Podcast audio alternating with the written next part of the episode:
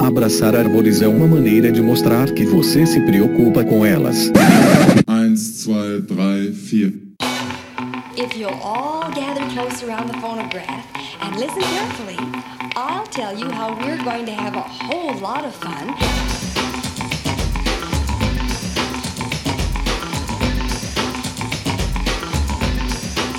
Howdy! Aqui é Fernando Lima este é o Desabraçando Árvores, um bate-papo sem firula sobre ecologia, conservação, a vida, o universo e tudo mais. E eu estou aqui direto de Atibaia, São Paulo, e comigo está o professor Fabiano Melo, direto de Madison, no Wisconsin. Ui. Fala galera! Nós é jeca, mas nós é joia! Estamos aqui para um evento internacional, não deixando de gravar e deixar de ter essa oportunidade. Fala aí, moçada! E a nossa querida querida jornalista Paula Piscine, direto de Nazaré Paulista, São Paulo. Oi, pessoal, tô de volta aqui com vocês. Tava com saudade de todos. Eba! Viva Paulinha! Ei! Sensacional!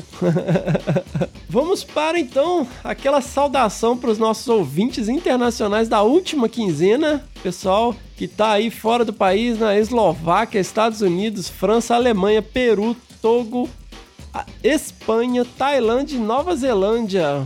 Caramba, dizer Togo, Togo. Eu, eu, tive que olhar no mapa para descobrir onde é um país lá da África. Eu falaria Togo também, é? é Togo, Acho que é, é Togo. Togo. Parente do Toco. vamos que vamos. Muito obrigado aí pela audiência, galera aí que tá viajando pelo mundo.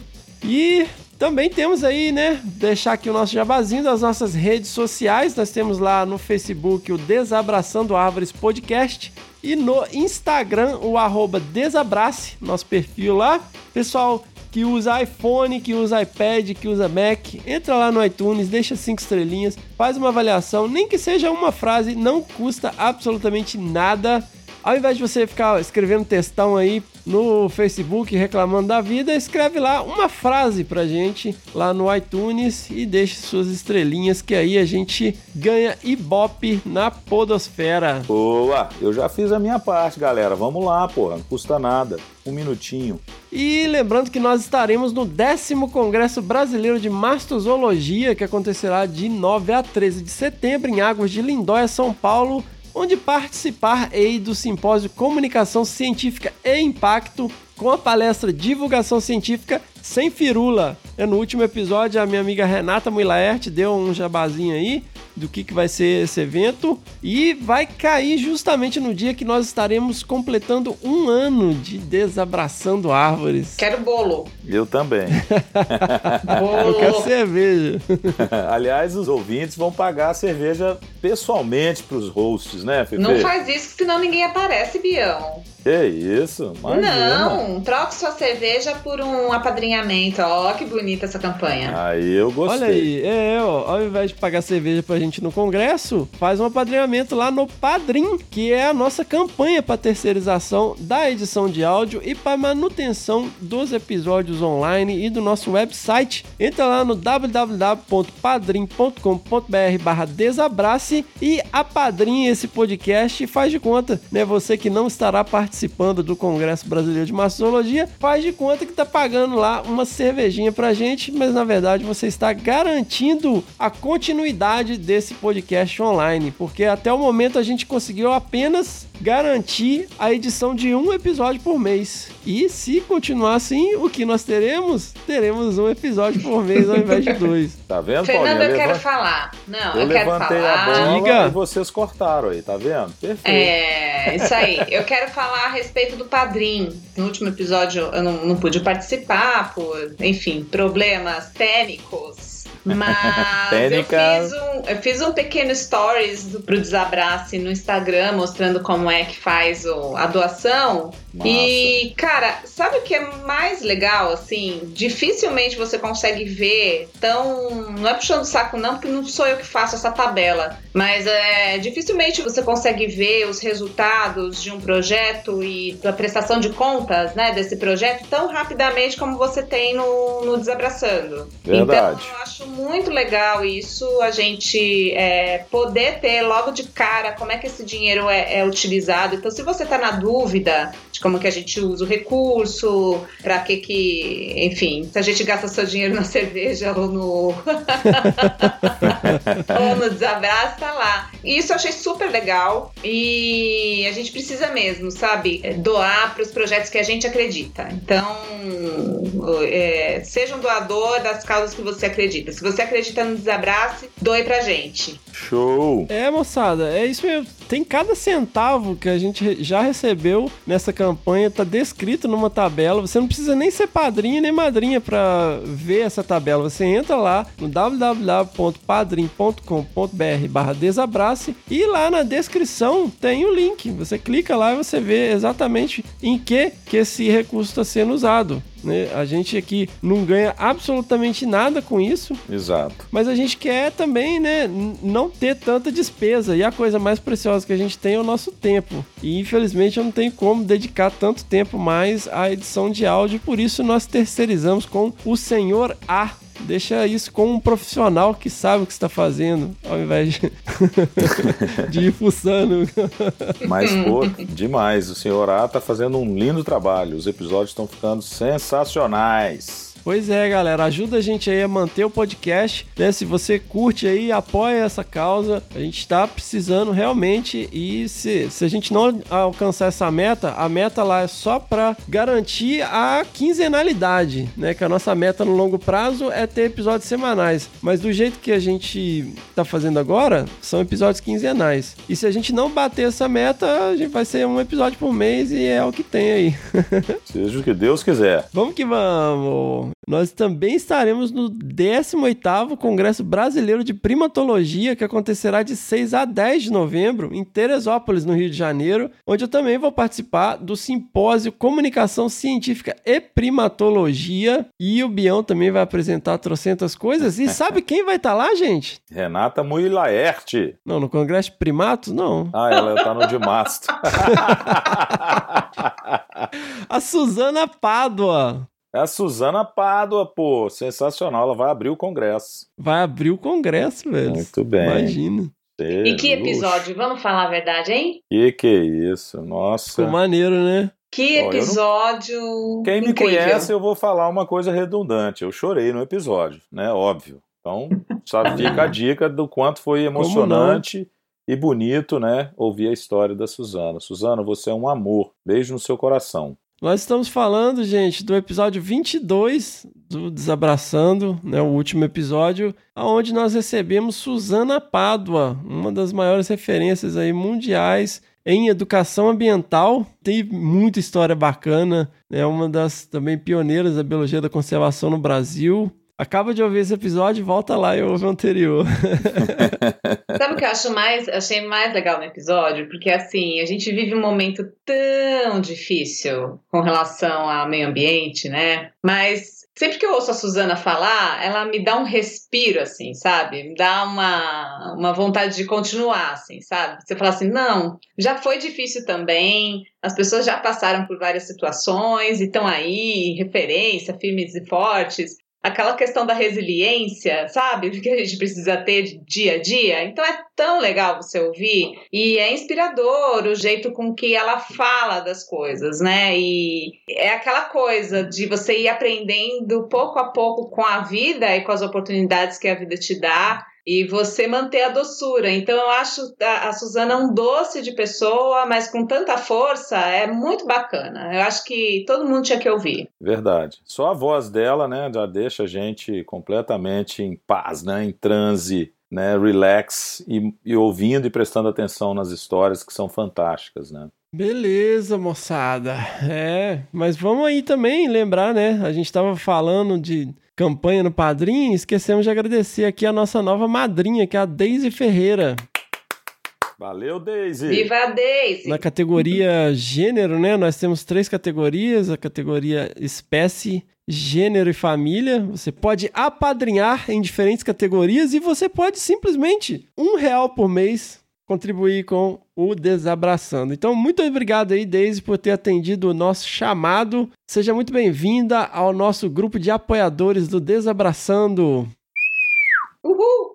Moçada, seguimos com mais recadinhos. Lembrando aqui que a nossa grande amiga Fernanda Abra é finalista do 24 Prêmio Cláudia, a maior premiação feminina da América Latina. Então, ó, vou colocar o link no post. Vocês deem pausa agora, entra lá e vote na Fernanda Abra. Se você não sabe quem é, não conhece o trabalho dela, Ouça o episódio 15 do Desabraçando Montanhas, Jiu-Jitsu e Estradas. Simplesmente, junto com a empresa da qual ela é sócia, ela está mudando a forma que as rodovias são implementadas, levando em consideração boas práticas. Ela é uma dos maiores especialistas do país nesse tema de ecologia de estradas. Né? A empresa dela, uh, da qual ela é sócia, presta serviço nesse sentido. E não só de animais, também está salvando vidas, né? Porque você está evitando acidentes, você está promovendo aí a vida em todos os aspectos. Então, dá pausa agora, entra lá e vote na Fernanda para ela ganhar esse prêmio maravilhoso. Muito bom. Uhul! E moçada, vamos então seguir para o que bicho é esse sem a Miriam Perilli hoje. Ah, não. Não, não. Sem a Miriam Não não, tem que bicho é esse. Vamos fazer greve, Paulinha. Vamos ouvir aí o bicho do último episódio.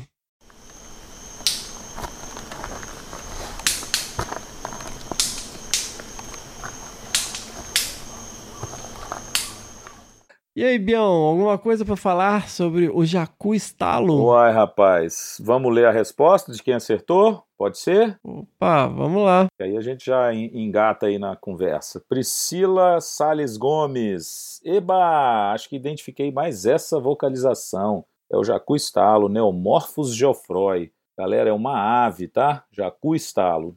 Isso é o que tô falando. Continuando o e-mail dela. Nunca ouvi e, para falar a verdade, nunca tinha ouvido sua vocalização, mas sempre ouvi falar dessa espécie, pois o Fernando Igor de Godoy, que faz o monitoramento de aves da estação Veracel, tem um sonho de encontrá-lo por lá e volta e meia fala desse animal. Quando ouvi esses estalinhos, pensei, será que é ele? Fui conferir no Wiki Aves e acho que sim. Para o próximo episódio, sugiro a vocalização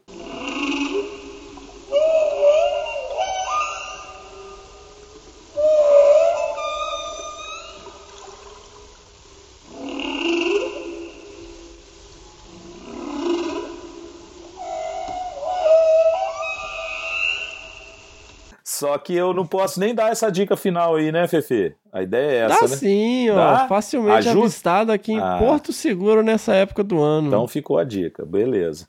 Maravilhosa. Eu, dica. eu já vi, gente. Eu já Ah, vi não de acredito. perto. Sério? Já. Putz, caramba, mas como ombro. assim, gente? Nem eu, Eu sabia nunca disso, nunca vi esse animal, esse bicho é raríssimo. É. Conta essa história direito, Paulinha. No, no próximo episódio. Ó, eu quero aproveitar que foi a Priscila que mandou esse e-mail para agradecer, gente. Semana passada eu tava lá com ela. Eu Show. participei lá Aí. do segundo workshop da Rede de Pesquisas de Conservação da Biodiversidade do Sul da Bahia, lá em Porto Seguro, na RPPN Estação Veracel. Foi sensacional. Eu queria agradecer a Priscila que mandou o e-mail, né, do bicho. Claro. E também a nossa amiga Virgínia Londe, a Regina e a Eduarda, a galera que trabalha lá na área de meio ambiente da Estação Veracel, né, da RPPN Estação Veracel. E também agradecer ao Ricardo Saldanha e a Maíra Benchmol. Benchmol. Benchimol. Seja lá como fale o seu nome. Muito obrigado, Ricardo e Maíra, por ter organizado esse evento. Foi sensacional. Você ia, né, Bião? Mas não Ia, foi. cara. É, Ia, mas não foi. Tem, Atropelei, mas acabou. atropelei o congresso aqui nos States, mas tá bom. Tá Pois ótimo. é. Você tava lá nos representando. E foi um prazer, cara, pô, conhecer esse pessoal e ficar lá com as meninas, né? Com a Priscila, com a Virgínia, com a Regina. Foi um E fantástico. que floresta é aquela, né, Fefe? Cá pra nós, né, velho? Fora que a Bahia, né, gente? Vamos É. combinar que já melhora em mil, mil por cento. Perfeito. Pô, eu senti frio lá, cara, acredita? Foi, foi Acontece. meu olho gordo pra vocês lá na Bahia. Só De inveja que eu tava. Então, Pri, muitíssimo obrigado pela sua resposta. Você acertou, é o Jacu Estalo. E fica aí a vocalização do bicho que ela enviou. Quem tiver alguma sugestão, né, quem desconfiar, quem souber que bicho é, mande sua resposta para bicho@desabrace.com.br, mas corre porque só a primeira resposta será lida. Tivemos. Fica a menção honrosa de quem enviou o e-mail depois da Priscila, que mandou na lata no domingo, né, que é o Murilo Duarte, o Salionaman. Não, fala o nome Cilionaman. Dantas. Cilionaman Dantas, que tá procurando esse bicho no Tocantins, lá com o Anioli. Amanda Mello, que achou que a vocalização era uma raquete de matar mosquito. E o Guilherme Guerre, que confundiu o bicho com a Parotia cephalata, que é a ave do paraíso. Oh. Ele mandou a Que resposta bonito aí, mas esse falando que era nome. outro bichinho. Ave do É. Paraíso. Bonito mesmo. Muito obrigado aí a todos que mandaram seus e-mails. E lembrando, né, gente, que o bicho é só para a resposta do bicho. Quem tiver mais alguma coisa para falar, mande um e-mail para primeirapedra@desabrace.com.br. Boa. Quem mandou então as informações sobre esse bicho foi o nosso amigo Anieli. E ele que é o Jedi aí, que vê todos os bichos, fotografa todos os bichos e filma os bichos. Nossa, esse cara é pé E quente vive demais, né? histórias fantásticas com os bichos. Histórias fantásticas. A gente tem que chamar o Anioli para participar aqui. Tem. Mas enquanto isso, a gente chama ele, né, como consultor ad hoc Isso. do que bicho é esse. Manda aí o Anioli. Olá pessoal, agradeço o convite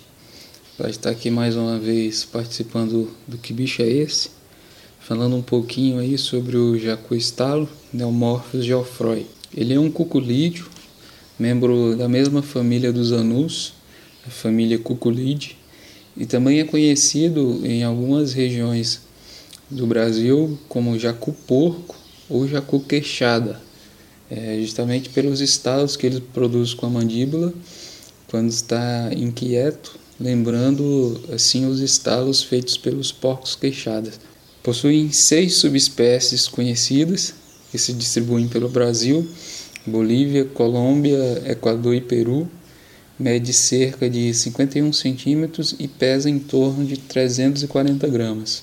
Em busca dos insetos para se alimentar, né? Ele inspeciona galhos secos, buracos de tatu, cupinzeiros e também segue formigas de correção para se alimentar dos insetos que tenta escapar dessas formigas. E uma coisa interessante que que além dele produzir esses estalos e também ser chamado em algumas regiões do país como jacu-porco e jacu-queixada, eles podem é, seguir as varas de, de porcos queixadas e, e catetos né, nas matas e eu creio que seja para se alimentar de, de alguma algum inseto também, né? Que com o forrageio desses, desses animais tentam escapar ali e eles se alimentam deles também. Né? Eles fazem um ninho em galhos grossos, onde tanto o macho quanto a fêmea participam né, da, da construção desses ninhos e são forrados com folhas mais ou menos uma altura de dois metros e meio do chão, onde botam um ou dois ovos. É uma das aves chamadas por nós ornitólogo de, de aves de fantasma, tanto pela raridade dela, né, como também por ser de difícil visualização aonde elas habitam. É, o estalo dela também parece muito com, com os estalos produzidos pela rendeira, né, Manacus manacus, onde o jacoestalo produz com as, com as mandíbulas e a rendeira produz esses estalos com a asa.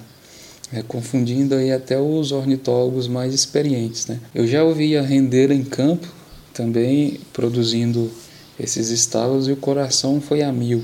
Pensei que era o, o jacu, né? E as pernas começou a tremer e foi uma emoção louca. E até a rendeira vir pousar na minha frente fazendo os estalos. Eu fiz uma baguncinha aí no grupo do, do WhatsApp dos ouvintes do Desabraçando, justamente com uma vocalização também da rendeira, né? Que quando eu mandei lá no grupo para ver se a Amanda Mello e a Pri Gomes é, conhecia, né?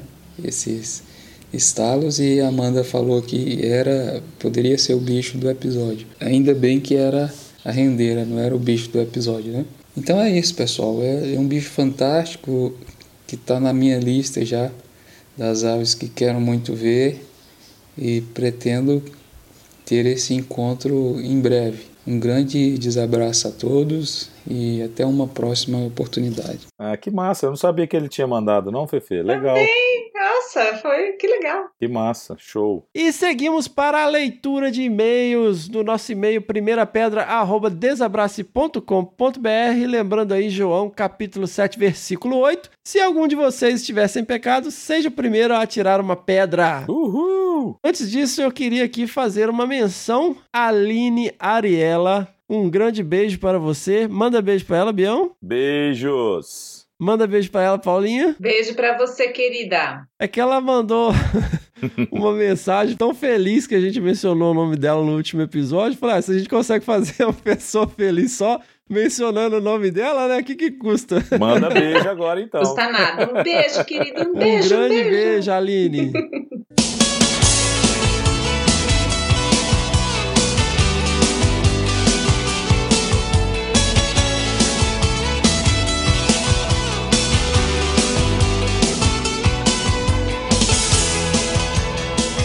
Beleza, vamos pra primeira pedrada. Manda a pedrada aí, Bião. Olha só, logo de quem? Da nossa queridíssima Fernanda Abra. Oi! Olha aí. Acabei de ouvir o episódio 21 e me lembrei que eu não poderia deixar passar em branco meu comentário, meu comentário sobre o episódio 20, em especial. Voltando de Campinas, eu ouvi o episódio pela primeira vez na vida. Eu não tive pressa nenhuma de chegar em São Paulo. Ouvir o Cláudio e a Suzana foi uma lição de encorajamento e um banho de inspiração. Todos nós devemos ser muito gratos ao que eles fizeram, fazem e ainda irão fazer. Eles são um casal fodástico. Ao chegar no meu prédio, ainda fiquei 15 minutos dentro do carro, na garagem, até terminar o podcast. Olha isso, gente. Foi muito bom. Tão bom que eu ouvi duas vezes. Parabéns ao Desabraçando. Está cada episódio melhor. Beijão. Poxa. Nossa, e ela mano, gravou um mega stories na garagem do prédio dela. Foi mesmo, Foi. Amamos, Fernandinha Abra. Show de bola. A gente agradece muito seu carinho e sua atenção aí com a gente, né? Ah, Fernanda show demais. Gente, quem não sabe quem é, mais uma vez, volta lá no episódio 15 do Desabraçando, Montanhas, Jiu-Jitsu e Estradas e ouve a história da Fê, que é sensacional. Oh, valeu. Ô, Bião, lê essa pedrada aí também, né? Ai, ai, Nada ai, mais que justo. é- Segunda pedrada. Essa vai ser muita emoção. Fabiana Bian. Melo. não, já quase não choro pra nada. Fabiana Melo, minha queridíssima amada esposa. Ela começa: Fala galera, eu não podia deixar de enviar este e-mail porque esse episódio foi realmente sensacional. Na verdade, fui motivado a manifestar a minha satisfação ao ouvir o episódio da Mirinha e da Suzana, porque são mulheres que me representam e me inspiram. Mas falando particularmente do episódio 22 da Suzana, não a conheço pessoalmente, mas só posso dizer que mulher, que serenidade, que exemplo de profissional, companheira, determinação e perseverança. Me identifico em muitas falas dela, mas principalmente ela me inspirou na maior parte do tempo a não perder a esperança e lutar por aquilo que acredito. Confesso que arrepiei quando ouvi a história das borboletas azuis, que para mim é a resposta ao seu amor pelo que ela faz, demonstrando o quanto ela é evoluída espiritualmente por ter essa resposta ao seu questionamento. Me encantou sua história de luta e companheirismo com seu marido, porque tenho certeza que ao lado de um grande homem tem uma grande mulher. Tenho tentado viver isso em minha vida, ser profissional, companheira e principalmente lutar por aquilo que acredito. Mas saiba que tudo será diferente após ter ouvido a incrível e inspiradora história da Suzana. Peço a Deus que abençoe a vida, a família e o trabalho da Suzana, porque são pessoas assim que nos inspiram e nos fazem ter esperança em um mundo melhor sempre. Espero ter a oportunidade de conhecê-la em breve. Parabéns aos hosts do Desabraçando pela qualidade dos episódios. Sou fã caladinha, mas não podia perder a oportunidade de manifestar meu encantamento por esse episódio. Uf. Que lindo! Sensacional! Benção, madrinha! Sem fôlego, né, velho? Porque é muita, é muita carga de emoção aqui, cara. Nossa, muito bom. A gente ouviu juntos, né? Então foi fantástico ter essa oportunidade e imaginar como, ao tocar a Fabiana, como me toca também, por duas razões. Primeiro, porque a história da Suzana, né? E o episódio tá demais, né? Tá tudo muito lindo, né? Muita coisa, carregado de muita história boa. E segundo, porque Uhum. ela, como minha parceira, minha esposa, né? A gente, além de vivenciar situações semelhantes, a gente fica muito orgulhoso de uma pessoa da família ser tocada pelo episódio, né, Fefe? Porra, é tudo que a gente precisa, né, cara? Que as pessoas próximas, que as pessoas distantes aproveitem esse, né, esse boom esse conjunto de informações que a gente está oferecendo e transforme suas vidas para melhor, né? No sentido de mudar rotina, mudar conceito, quebrar preconceito e fazer mesmo que a história de conservação, que é pertencente a todos nós, seja uma história abraçada à história, desabraçando, ou seja, agindo de maneira coerente, eficaz eficiente, né? Então, pô, para mim foi um prazerão ver a Fabiana satisfeita com o episódio. happy wife, happy life. É, sempre. Bom, mas é o dever de casa, né? Que delícia, muito bem, muito bom. Fiquei com inveja, agora vou pedir pro meu marido escrever alguma coisa. mas ele tá ouvindo a gente? Ele tem que ouvir a gente, pô. Você tá pondo ele pra ouvir a gente? Eu coloco dele do ladinho pra ouvir e tal. Qual que é a formação dele, Paulinha? Ele é designer. Ah, legal aí, tá vendo? É o tipo de público que a gente vai ter que alcançar um dia, né? Um público mais. Ah, a Suzana é designer também, ó. Ah, é sim, aí. mas aí ela migrou para a área de conservação, né? De educação é. ambiental. Quer dizer, ela está muito mais hoje atrelada a essa área, né? Tanto que ela deu esse show né, de fala pra gente, né? Só que, por favor, não inventem dele partir por outro caminho aí, que eu não, eu não sou igual a Suzana. Tão resiliente assim. eu ouço aquilo, eu falei, se fosse comigo, eu acho não que é? não ia rolar. Eu acho que se fosse com a maioria das pessoas, né? Eu não sou evoluída nesse grau.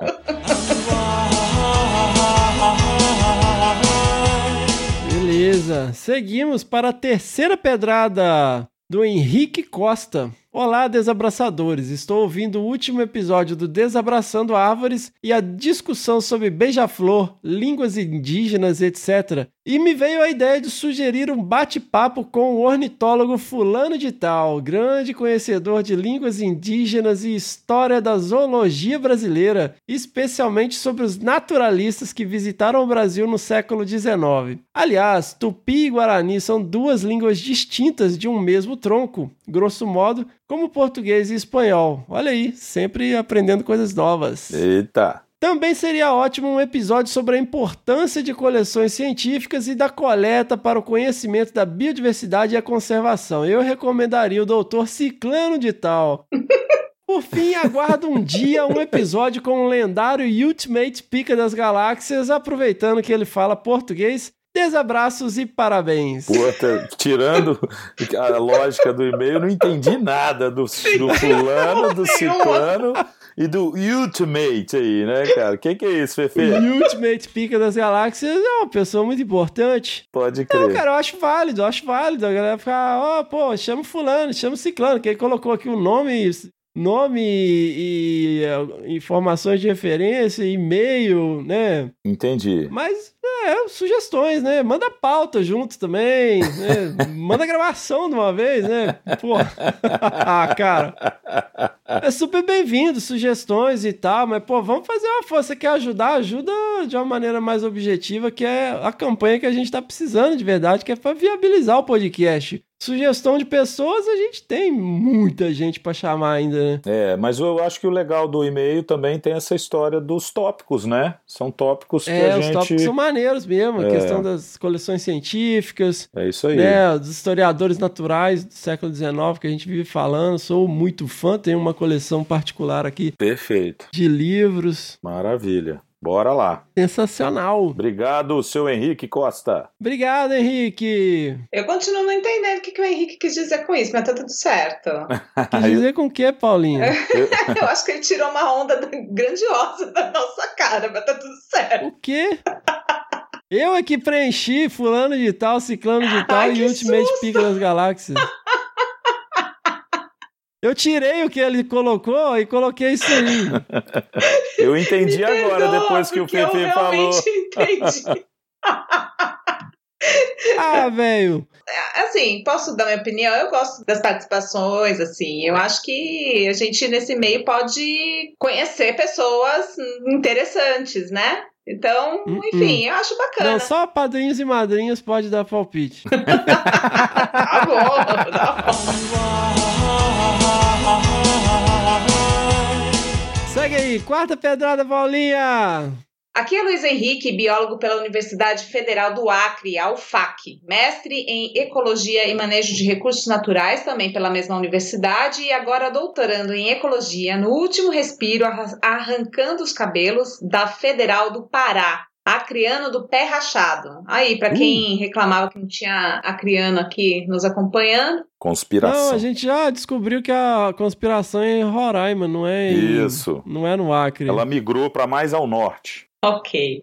Parabenizar pelo trabalho de novo, cara. Quando fiquei sabendo dos podcasts, já estava bem atrasado. Não ouvi todos os pods, mas vou acompanhando e me identifico cada vez mais com esse trabalho de vocês. Cada novo podcast, mais risadas, mais conhecimento, mais discussões necessárias. Meus parabéns e só sucesso. Vida longa e próspera a vocês. Ah, oh, ele vida vem. longa e próspera. É. Star Trek. Daí ele vem falando, conspiração acriana? Fernando, uma pena que você perdeu o pós-19. Estivemos presente aí na conversa. Cuidado, Peraí, acrianos. Não entendi. Eu O que isso quer dizer? Eu não Deve ser o entendi. episódio 19 eles tiveram alguma participação, não? Eu Eles quem? Pode ser, pode Algum ser. Mas eu acriano. não perdi nenhum podcast. Eu Todo sei. episódio eu tô. Mas ele tá te zoando, né? Cuidado, acrianos, assim como os mineiros, segundo você, também dominarão o mundo. Estamos espalhados e em silêncio, risos. Olha aí. Ontem mesmo completaram 117 anos da Revolução Acriana, e isso ele está escrevendo no dia 6 de agosto. Brigamos para fazer parte do Brasil. Hoje penso se foi o caminho certo. Ô, se arrependimento matasse, hein? Será? Agora, sério. Sempre ouvindo vocês comentando sobre a ausência de ouvintes no Acre, Roraima, Tocantins, em pods anteriores, só me reforçou o que ainda hoje persiste nas universidades: isolamento. A região norte é isolada do país em muitos aspectos, mas em termos de pesquisa, nós seguimos precariamente. No Brasil já é complicado realizar e fazer ciência, mas recentemente muitos têm trabalhado em parceria. Hoje, assim como antes, mais do que nunca, a ciência não se faz sozinho. Falo com conhecimento de causa. Infelizmente, comparações precisam ser feitas, mas aqui tem que se ralar muito para tentar acompanhar o ritmo do resto do país, principalmente o Sudeste, Centro-Oeste e Sul. E a maioria dos orientadores e pesquisadores não fazem parte de grandes projetos, não conseguem angariar recursos muitas vezes. Na região norte, quem sobressai são dois grandes centros, IMPA e Museu Emílio Guild. Só recentemente, em 2018, os programas de pós conseguiram realizar parcerias, aos trancos e barrancos. Ainda seguimos lutando. Ah, meu filho, se tava difícil, agora que nós estamos mandando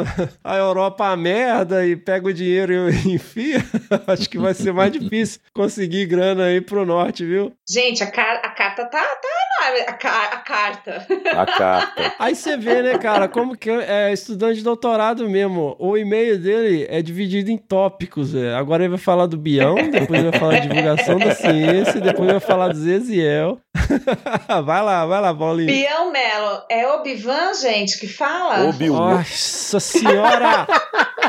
23 episódios, velho. Caramba! É porque não, tá- dá um desconto aí. Obi-Wan. É separado também, ele escreveu junto, ó. Obi-Wan. Cara, de Obi-Wan verdade, Kenobi. acredito que o Fabiano deveria abrir um curso anual de reciclagem para orientadores no Brasil. Que, A que postura isso? tem. Tá vendo? É uma nova, uma nova cate- Pô, vou categoria. aí. virar coach pra reciclagem de orientadores. Coach, olha aí, meu, um nicho vago pra coaching. Olha, coach para conservação e reciclagem para orientadores. Agora, agora Hum. segura aí, segura aí. A postura, atenção, responsabilidade, forma de orientar é impressionante. Falo pelo pouco que vi, acompanho também os trabalhos dele, artigos, entre outros, como mastozoólogo. Claro que cada orientador tem seu método, sua característica e seu jeito, mas tem muito cara que assina, não orienta, não mostra o caminho. Tem muito Anakin, alguns Isso. Yodas, e Anakin. raros Obi-Wan. Isso tudo se reflete na saúde emocional atual de vários pós-graduandos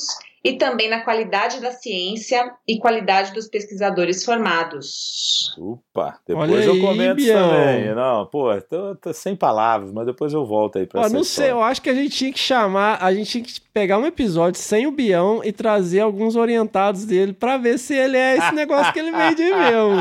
Eu também acho. Puta merda, uai, Fefe, você foi bem orientado, velho. Você, tá, você vendeu essa história aí agora. Ah, é verdade, olha aí. Fefe é verdade, é verdade. Viu um bom coach.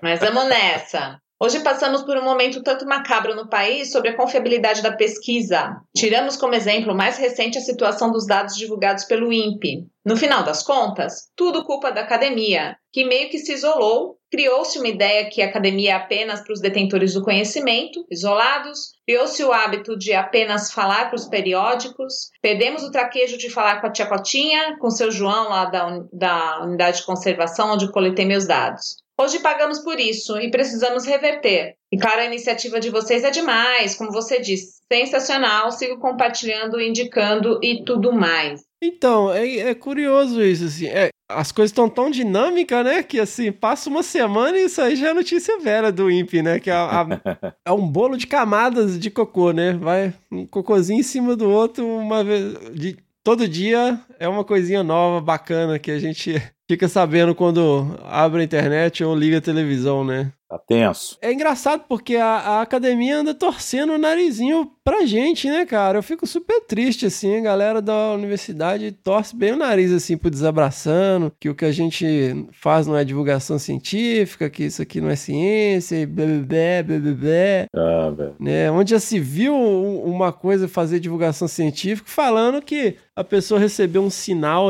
quando viu borboletas azuis, né? Imagina se pode ter emoção no negócio. Ah, cara, eu vou até pux- pular um pouco essa parte agora, porque. Primeiro, porque eu acho que é uma minoria, né, Fefe? A gente tem que lembrar disso. Eu acho que hoje a ciência está. E a academia, particularmente, está muito antenada e preocupada com as questões. Então, a gente está vendo um público maior dentro da academia acompanhando um movimento parecido com o nosso. E certamente várias pessoas vão apoiar essa nossa iniciativa. Então, quem faz esse tipo de comentário é aquela galera que ainda está na academia, né, aquele núcleo duro. Né? Mas beleza, a gente respeita e eles respeitam o nosso trabalho. Então, acho que isso é o mais importante, a gente tem que deixar isso claro. Tanto que a gente está tendo um retorno, né, um reforço cada vez maior de pessoas interessadas e dispostas a colaborar com essa nossa iniciativa. Você está indo para dois congressos para falar nisso. Né? A gente já estava comentando hoje de manhã sobre um outro evento em Minas Gerais que eu queria que você participasse. Quer dizer, nós estamos ampliando os- o, o universo para isso, tá? Ah, mas eu fico puto, cara, Ah, porque é no mínimo nada, uma hipocrisia, cara. É uma hipocrisia, porque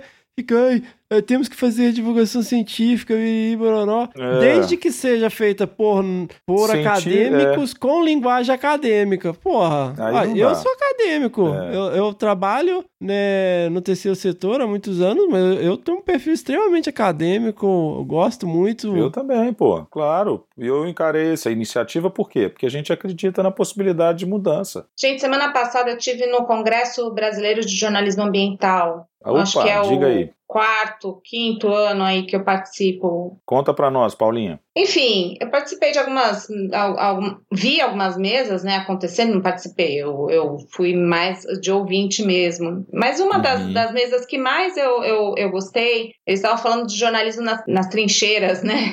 É, tava ali o jornalista ambiental, e ele é mais jornalista científico que ambiental, que é o Ulisses Capozoli. E ele falou uma coisa muito bacana, assim, que é o que a gente faz aqui. Ele fala assim que ciência tem que ter magia. Uhum. E a magia é justamente a contação de histórias.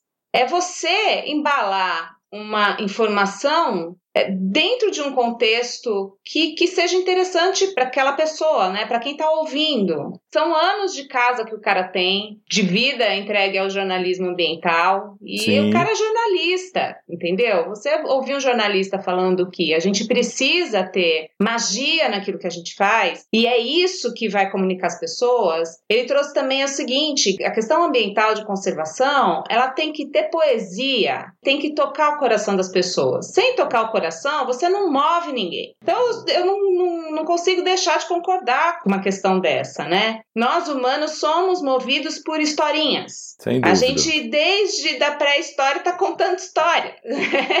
o storytelling da, das cavernas já existia, entendeu? Então, Exato. assim, não tem como você desvincular isso. E o que, que é interessante? Interessante é contar história, interessante é você ouvir, ouvir coisas Alcançar as pessoas, que. né, Alcançar cara? as pessoas, Atingir, não interessa o quê. Modificar o comportamento, trazê-las para uma causa. Que isso, gente? Exato, a gente só fica se atrasando se a gente não se adequar. As coisas mudaram hoje. Se você Exato. achava que É. você conseguia falar sobre a sua pesquisa num periódico X e que estava tudo certo, hoje não Boa, tá mais, Paulinha. porque depois você Lindo. não tem. Você não tem recurso para continuar a sua, sua pesquisa. Por quê? Porque ela só, só interessa a meia dúzia de pessoas. Não É é, assim. Não, não, Paulinha. Interessa a todo mundo, só que você tá tão fechado que você não consegue mostrar pras pessoas como é importante. Mas é nesse sentido que eu falo. Você não consegue trazer importância porque você tá só ali É. fechado no seu. Na- na- enfim. Na sua bolha. É? Mas pior, cara, eu tava ouvindo outro dia a rádio USP e tinha uma professora falando sobre essa questão de divulgação científica e ela falava: ah, que é um absurdo querer também que o cientista fique fazendo divulgação. A gente não é treinado para isso, a gente não é pago para isso. A universidade tem que ter um departamento que seja responsável por divulgação científica. Eu fico assim, gente, acorda, nem é opcional mais, sabe? No universo maravilhoso e perfeito, Ok. seria assim. É. Mas infelizmente, no momento que a gente tá hoje, a gente tem que arregaçar a manga e fazer. E aproveitando o gancho, eu queria mandar um beijo pra nossa querida Mandy, que tá lá no nosso grupo do WhatsApp e atendeu o nosso chamado, porque eu vivo falando, gente, faz alguma coisa, pelo amor de Deus, sabe? Não fica esperando, sabe? Faz um story no Instagram, faz um, sabe, um, um áudio, mano. Alguma coisa está ao seu alcance, sabe? Conversa É. com seu vizinho, sabe? Faz algum tipo de, de, de intervenção, sabe? Pô, vou mostrar aqui. E nesse caso, eu tô falando para os estudantes aí de, de biologia, para quem tá fazendo mestrado, para quem tá fazendo doutorado, né? Para quem já trabalha na área.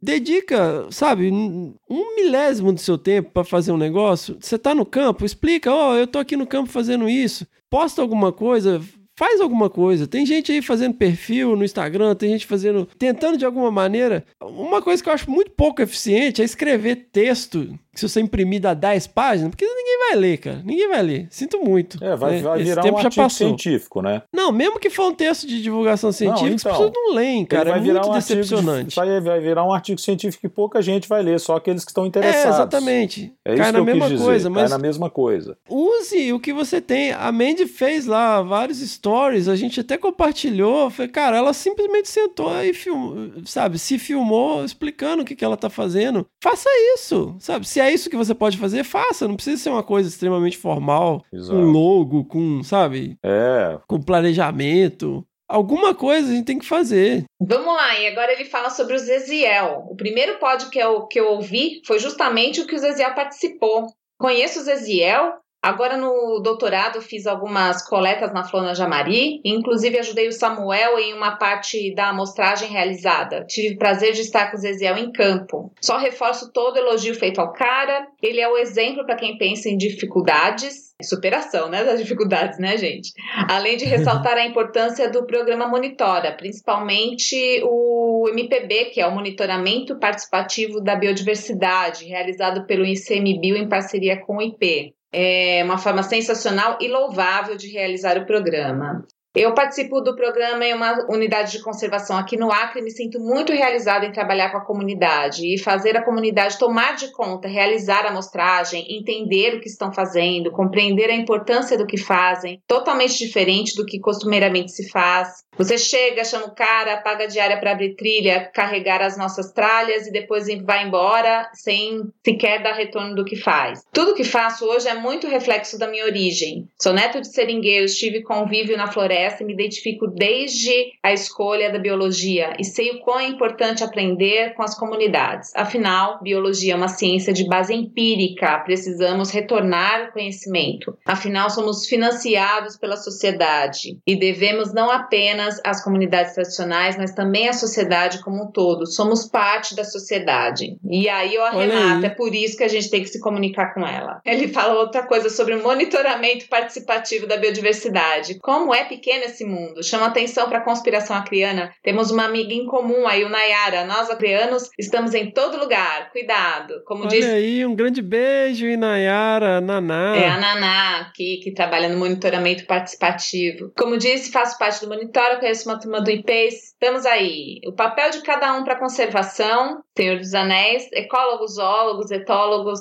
etc. Infelizmente, a pressão exercida pelos padrões de PPG, CAPES, é, alguns periódicos, faz com que todos percam o foco e tentem ser salvadores da pátria. Precisamos ter consciência do nosso papel, do nosso trabalho. Nenhum organismo é apenas um organismo. São órgãos, moléculas e células, tudo tem uma base. Precisamos ter consciência disso. Desculpa o e-mail gigante, mas acumulei vários podcasts. Esse está com um rascunho já faz uns quatro meses. Nós precisávamos dar esse retorno que vocês pedem. Um forte desabraço e sigam nesse lindo trabalho. Vou tirar os minutos para virar padrinho. Já virou? Opa! Com certeza eu levaria quatro meses para escrever um negócio desse.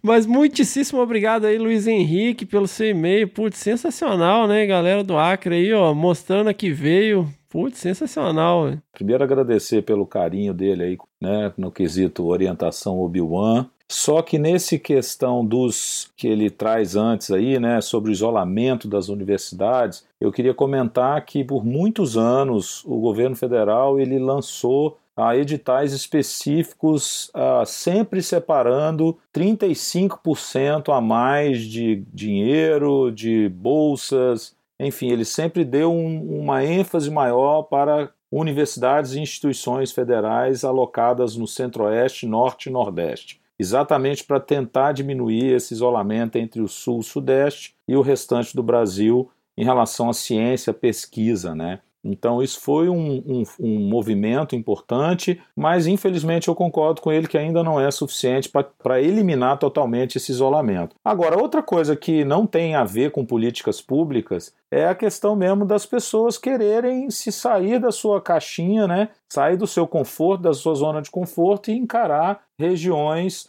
é, mais distantes, aceitar propostas de emprego, procurar essas propostas de emprego e se transformar em excelentes pesquisadores profissionais nessas instituições. Isso está acontecendo um pouco mais agora, a gente está com uma, vamos dizer, né, uma demanda estancada, porque a gente não está tendo as oportunidades de emprego, mas ao mesmo tempo a gente está tendo uma grande oferta de pessoas qualificadas no mercado que poderiam estar trabalhando nessas regiões. Então, provavelmente, essas pessoas estão sendo capturadas, né, estão sendo é, incentivadas, vamos dizer assim, para contribuir com a ciência no norte e no nordeste, principalmente. Né? Eu, bom, eu tenho vários parceiros no norte, muitos parceiros no nordeste de pesquisa, e a gente vê o quanto a qualidade dessa pesquisa está sendo desenvolvida e a importância dela, porque essas pessoas estão lá com o pé no chão, conhecem a realidade como ninguém e podem contribuir muito mais para o desenvolvimento e, obviamente, para a proteção né, da biodiversidade nessas regiões. Então, a gente tem um caminho longo pela frente, mas eu acho que a gente já deu uma melhora. É uma questão de tempo que esse isolamento vai se, né, vai ser desfeito.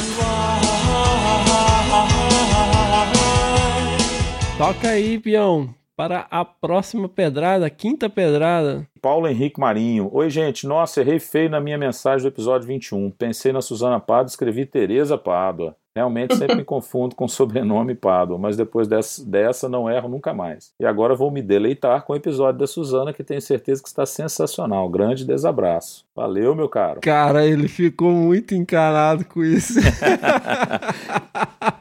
que ele confundiu, ele, eh, no e-mail ele falou da Maria Tereza Jorge Pado.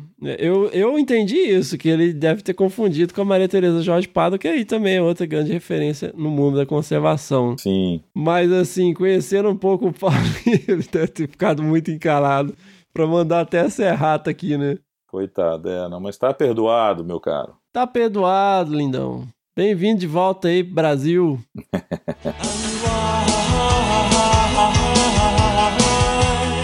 ficamos para a sexta pedrada. Sexta pedrada é da Bruna. Olá, meu nome é Bruna, sou estudante do segundo semestre de Engenharia Florestal da Exalc e uma ouvinte assídua do podcast. Estagiária do laboratório da Kátia Ferraz, que faz um trabalho incrível de manejo de fauna e gostaria de dizer para vocês não pararem tão cedo. Ah, não vamos não, Bruna.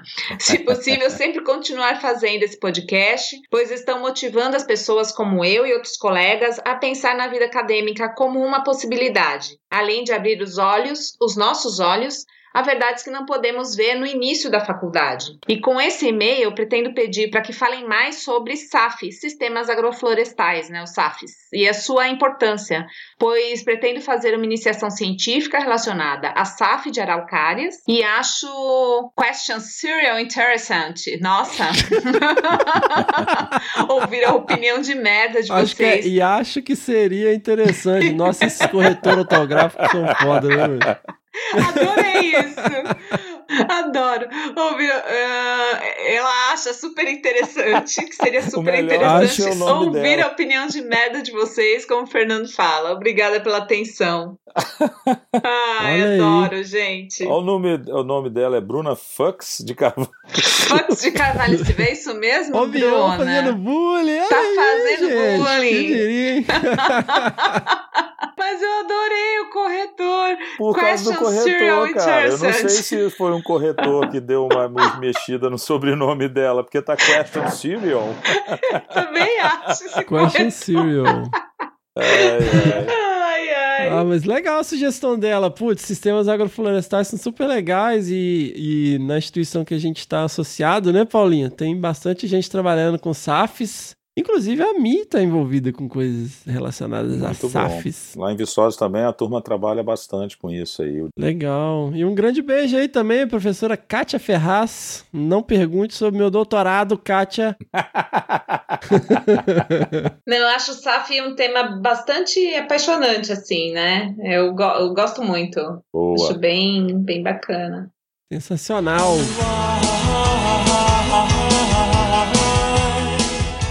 Sétima pedrada, Letícia Zimbach. Espero que eu esteja pronunciando seu nome corretamente, Letícia. Olá, pessoal. Parabéns pelo trabalho maravilhoso que vocês estão fazendo. O podcast é realmente sensacional. Gosto muito da maneira que vocês abordam os temas, apresentando os assuntos com leveza e, ao mesmo tempo, com seriedade. Ou não, né? Acredito que esse seja o diferencial do podcast. Tratar a conservação como um assunto necessário e não como algo bonitinho e fofinho. É isso aí. Gostei. Fiquei sabendo da existência do Desabraçando por meio do Repórter Eco. Olha aí, galera, sensacional. Vou colocar aí, ela tá falando de uma matéria que saiu no Repórter Eco na TV Cultura. Eu vou colocar o link aí no post. Pô, ficou muito legal essa matéria. E ela continua aqui. Sim, faz um tempo. Confesso que na época não dei bola, ouvi um episódio, mas a correria do dia a dia me engoliu, fazendo com que eu me esquecesse de vocês. Até que, em um dia de trabalho, ouvi um estagiário comentando sobre o podcast e resolvi me aventurar mais uma vez nesse universo. Eis que, dessa vez, eu peguei gosto. Gosto muito de todos os hosts, vocês são feras e têm uma humildade incrível. Parabéns, parabéns, parabéns. Que legal. Meu nome é Letícia. Ó, agora que ela fala o nome dela. Meu nome é Letícia, sou bióloga e atualmente trabalho na prefeitura da cidade de São Paulo, na divisão de fauna silvestre. Senti vontade de escrever quando, em alguns episódios, não me lembro qual, vocês comentaram brevemente sobre a importância da biodiversidade urbana, principalmente em cidades bem arborizadas como São Paulo. Foi sobre o sabiá. Lembra do sabiá que a Simone deu um- uma palhinha ah, pra é gente? verdade, a gente falou um pouco do episódio que tem o sabiá. Exatamente. O meu filho aprendeu a falar: Você sabia que o sabiá sabia subiar? Ele morre de rir. Que bonitinho. Vamos lá. Onde eu trabalho, nós constantemente buscamos minimizar os impactos que a urbanização acarreta para a fauna silvestre. Então atuamos como CETAS CRAS, Centro de Triagem, Reabilitação e Destinação de Animais Silvestres. O CEMACAS, Centro de Manejo e Conservação de Animais Silvestres. Além disso, temos uma equipe que trabalha com medicina preventiva, acompanhando as principais zoonoses transmitidas por animais silvestres, como a raiva e a febre maculosa. Ano passado, durante a epidemia de febre amarela, trabalhamos intensamente em parceria com a Secretaria Municipal de Saúde, Instituto Florestal e outros parceiros. Por fim, uma equipe da qual faço parte dedicada ao inventário e monitoramento de fauna silvestre nas principais áreas de soltura do município. Desde 1996, publicamos listas cumulativas das espécies registradas na cidade. A última publicação foi lançada em dezembro de 2018 e, se me permitem o jabá, coloco o link disponível para download. Mas é óbvio que permitimos o jabá. Link no post aí dessa publicação. Por incrível que pareça, na cidade de São Paulo temos 464 espécies de aves. Caramba, velho, isso tudo? Sensacional. Não. Caramba, isso é muito mais espécies de aves que muito parque nacional, hein? Muito. Mas é porque o município pega, além das áreas urbanas florestadas, a gente tem trechos da Serra do Mar que estão incluídas no município de São Paulo mesmo. Sem contar 106 espécies de mamíferos e outras cocitas más. Olha só quanto material para o que bicho é esse. Olha aí. Manda aí. Essa publicação serve de base para os estudos científicos e também para aprimoramento das políticas públicas relacionadas à fauna silvestre. Olha aí, sensacional. Muito bom. Por fim, realizamos cursos e atividades voltadas para a observação de aves nos principais parques urbanos e unidades de conservação municipais, buscando estimular uma reconexão dos paulistanos urbanoides com a natureza. Você é paulistano urbanoide, né, Paulinha? Sou completamente paulistano urbanoide. Tudo isso, claro, sem abraçar árvores. Olha aí, sensacional. Se me permitem um segundo jabazinho, envio um anexo com o cronograma de todos os hashtag, hashtag, Bião, Deixa. vem passarinhar. Genial, genial. Atividade mensal de observação de aves realizada pela Prefeitura, Instituto Butantan e a ONG Save Brasil. Programados para 2019. Nossa, que massa, caras! Seria sensacional contar com a presença de vocês em alguma dessas atividades. Pelo menos você, Paulinha, que está aqui em São Paulo, não é ah, isso? Olha aí. sensacional, Letícia. Vou atrás de você. Boa. Desculpem o e-mail gigante, vou finalizar sugerindo dois temas que eu gostaria de ouvir nos episódios temáticos, afinal tenho aprendido demais aqui: ecologia urbana e a importância das áreas verdes urbanas para a conservação. Oh, sensacional! Que massa. Pô, a gente podia chamar a Ângela Pelim, a nossa queridíssima, maravilhosa Ângela Pelim, para falar aqui sobre os parques urbanos. Ela, inclusive, tem um livro a respeito disso, né? Eu tô tentando convencer ela a vir participar do nosso podcast. Ó, E o impacto do tráfico de animais silvestres. Esse tema vem de uma inquietação constante no meu dia a dia de trabalho. Recebemos uma quantidade de animais silvestres apreendidos, sendo aves as espécies mais comuns, mas também tem crescido muito a quantidade de répteis como jabutis e diversas espécies de cobras e lagartos. Acho importante trazer essa discussão para o podcast, já que, infelizmente, muitos biólogos e pessoas da área também acham legal ter animais silvestres em casa. Penso. Eu incluído, que o meu sonho de consumo era ter uma jaguatirica. Mas eu não tenho, viu, gente? Porque eu sei que não pode, não pode. é isso aí. Mas, pô, esse é um tema sensacional, velho. Porque, pô, se eu não me engano, o tráfico de animais silvestres é a terceira atividade legal com maior impacto no mundo e que tem maior retorno financeiro, sendo o tráfico de drogas e o tráfico de armas em primeiro e segundo. Não sei exatamente qual que é o primeiro, qual que é o segundo. Logo depois vem o tráfico de animais silvestres, infelizmente, né? É droga, E- armas e animais silvestres, isso aí. Eu queria aqui também, aproveitando o gancho, porque existe uma outra indústria paralela à questão dos animais silvestres, que é- eles chamam de indústria de selfies. Então tem muitos animais, aí você vai em algumas regiões mais remotas, né, em alguns países também da América Latina, que você paga pro cara pra você poder tirar selfie com uma preguiça, né, pra você poder tirar selfie com algum animal é, silvestre, e o bicho tá sendo usado só para aquilo, cara. O bicho tá em cativeiro, levando uma vida miserável, só para as pessoas irem lá tirar selfie, entendeu? Então, nem sempre, ah, pô, eu não tenho nenhum animal silvestre. Ah, mas eu tô aqui tirando selfie aqui com esse bicho. Ah, olha aqui que legal, o seu Zé tem um macaquinho, ah, o seu Zé tem um bicho preguiça e se tira foto com ele. Você tá alimentando uma indústria que é basicamente ajudando aí na questão do tráfico de animais silvestres. Muito, excelente tema. A gente poderia trazer gente aí que trabalha diretamente com isso. E dá para ter embaixo. tanta coisa, tanta coisa alinhada a isso, né? Por exemplo, É. quando a gente nada com os golfinhos, quando a gente vai ver algum show com os golfinhos. O que, que é isso, né? O que, que é Não, isso, cara, na, você na vê, verdade? teve um, um- uma variação. Aí eu te- teria que pegar a notícia. Se eu achar a notícia, eu boto o link aí no post. Mas teve um- uma época de desova das tartarugas que ela. eu Não sei se elas anteciparam né, a, a vinda na praia e foi antes do pessoal ter tempo de poder isolar a praia. Então lá as pessoas tirando foto em cima, da em, em pé em cima das tartarugas fazendo aquela graça toda, e teve bicho que voltou pro mar sem desovar, sabe? Você vê o pessoal enfiando palito picolé no snorkel. Como que fala aquele lugar que o golfinho respira, Bion? Vai na narina do bicho? É narina, né? Narina, né? Snorkel, sei lá. É narina, porque ela tá pra cima, né? Ela tem a. Nas, nos cetáceos, a narina, ela, né, por ordem né, evolutiva, por pressão de seleção natural, ela tá ah, na, na cabeça, né? No coco do bicho, né? Vamos dizer assim, na- no dorso. Assumimos então que seja narina. Você vê o pessoal enfiando palito de picolé aí. Eu não sabia disso, não. Onde que você já viu isso, cara? Que história Pô, terrível. cara, eh, sai direto aí. Ah, Porque eu acho que o moleque foi agredido. Eles falam, ah, o menino foi atacado por um golfinho. Aham. Aí foi ver o moleque tava enfiando palito de picolé no, na narina do golfinho. Coisa né? horrível. Aí Aham. já viu. Não vou nem me pronunciar a respeito, porque senão aí vai sair uma, uma cagada homérica. É, aqui. não, pula, pula, pula. Dessa forma, acho importante mostrar o que tem por trás do tráfico. Parabéns mais uma vez pelo trabalho. Vila da Longa ao Desabraçando. Beijos, amigos. Olha aí que Opa, legal. Show de bola. Que super participação, hein, dona Letícia? Ó, Obrigado aí pelo carinho.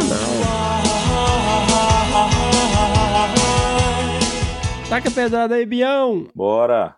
Rodrigo, enviada pelo WhatsApp. Tenho 36 anos, eu sou formado em administração, tenho pós em gestão de projetos e sempre atuei em projetos de TI, tecnologia da informação, contabilidade, finanças. Meu sonho sempre foi ser biólogo ou trabalhar na área. Poxa, o Desabraçando está me colocando em uma sala de aula imaginária, em uma roda de conversa com amigos biólogos que sempre quis participar. Estou no episódio 17 ainda e a história do Zeziel é incrível. Só falta mais um pouco de coragem e planejamento para dar uma volta. Olha só. Tenho dois filhos, um de 11 meses e uma faculdade nova até então. Seria muito complicado, mas esse podcast está aos poucos colocando mais combustível nessa minha vontade, nesse sonho. Olha aí. Parabéns, Fernando Lima, PH, pela iniciativa. Está sendo transformador. E aí, Pepe? Olha aí, sabe o que que chama isso aí, Bião? Diga. Respeito, chama respeito. A pessoa coloca PH.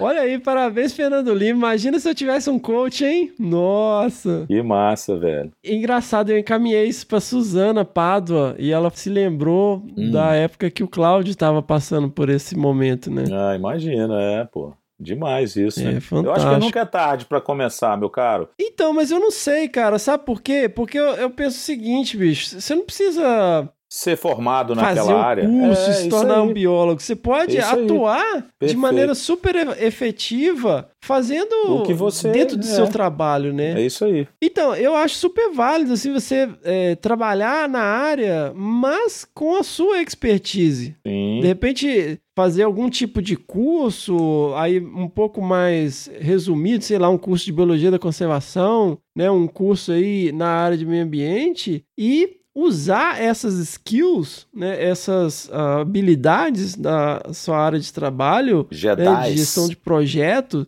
e usar isso em prol da conservação. Perfeito. né? Eu acho que é mais é, saudável e vai te demandar menos, né? Do que fa- tentar fazer uma reviravolta e tal. Eu concordo, eu acho que é isso mesmo. Não é porque você atua na, na área de TI, contabilidade, que você não pode fazer a diferença. Talvez seus colegas, seus amigos não saibam nada sobre meio ambiente, estejam Exato. com uma. Uma opinião completamente errada né, da situação. Como- Você pode olhar o seu ambiente de trabalho levar algumas mudanças que podem contribuir significativamente. Né? Por exemplo, vai que seu ambiente de trabalho está todo mundo usando canudinho plástico, vai que está gastando muita água, vai que, enfim, sabe, É. energia. Não, e também, pô, na área de TI, eu queria trabalhar com TI, na verdade. Eu falo pros meus sobrinhos, meu sobrinho vem, ah, pô, eu queria ser biólogo. Eu falei, não, você não queria ser biólogo, pô, essa é a minha história, não é a sua, faz a sua história. E eu falei outro dia com meu sobrinho, falei, cara,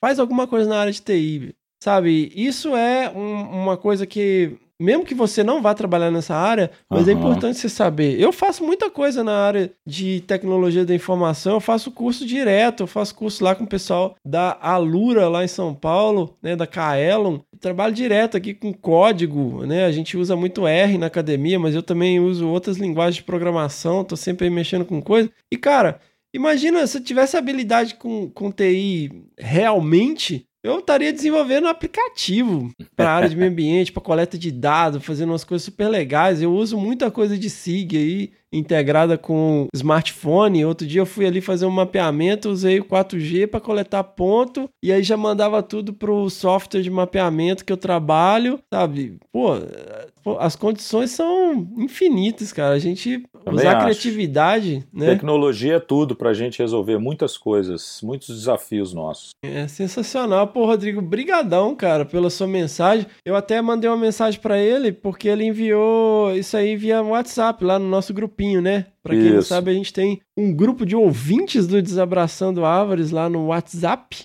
Quem quiser entrar, tem link aí no post, mas não entre pra fazer propaganda de putaria, que volta e meia entra alguém lá. Mas esses são os oportunistas. Bom, pessoal, aproveitando aqui que eu- esse episódio é um episódio aí mais curtinho, é um episódio de interação com os nossos ouvintes. Vamos dar umas dicas aqui que vários ouvintes vêm pedindo, né? Ah, que a gente dê dicas de livros, filmes, etc e tal.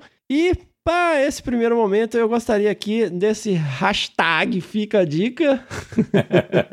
Bion adora que eu falo hashtag, né, Bion? Ah, tá ótimo. E a dica é o maravilhoso livro A Ferro e Fogo: A História e a Devastação da Mata Atlântica Brasileira, escrito pelo Warren Dean. Esse livro, galera, eu li já duas vezes e eu pretendo ler uma terceira vez assim que eu pegar ele de volta. Eu só tive estômago pra ler uma vez.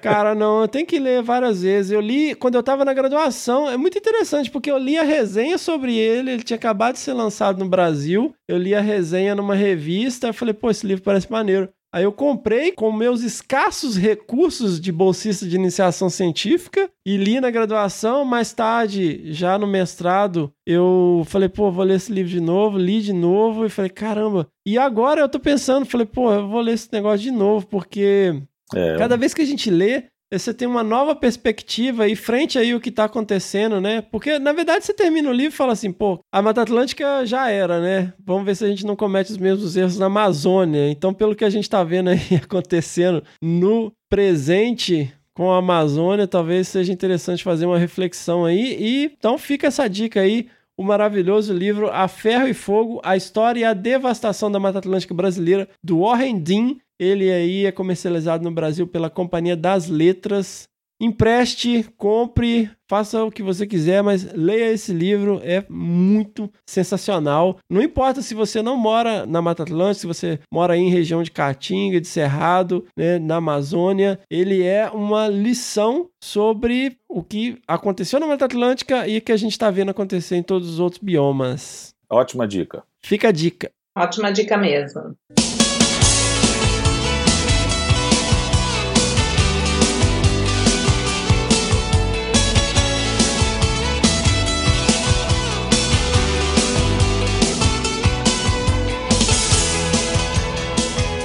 Pessoal, este foi o episódio 23 do Desabraçando Árvores. Eu espero que vocês tenham gostado. Trouxemos aí o nosso feedback para os nossos queridos ouvintes que estão sempre interagindo com a gente, mandando seus e-mails para primeirapedra@desabrace.com.br. Mande também seus e-mails, né, as suas contribuições, os seus elogios, por que não, né?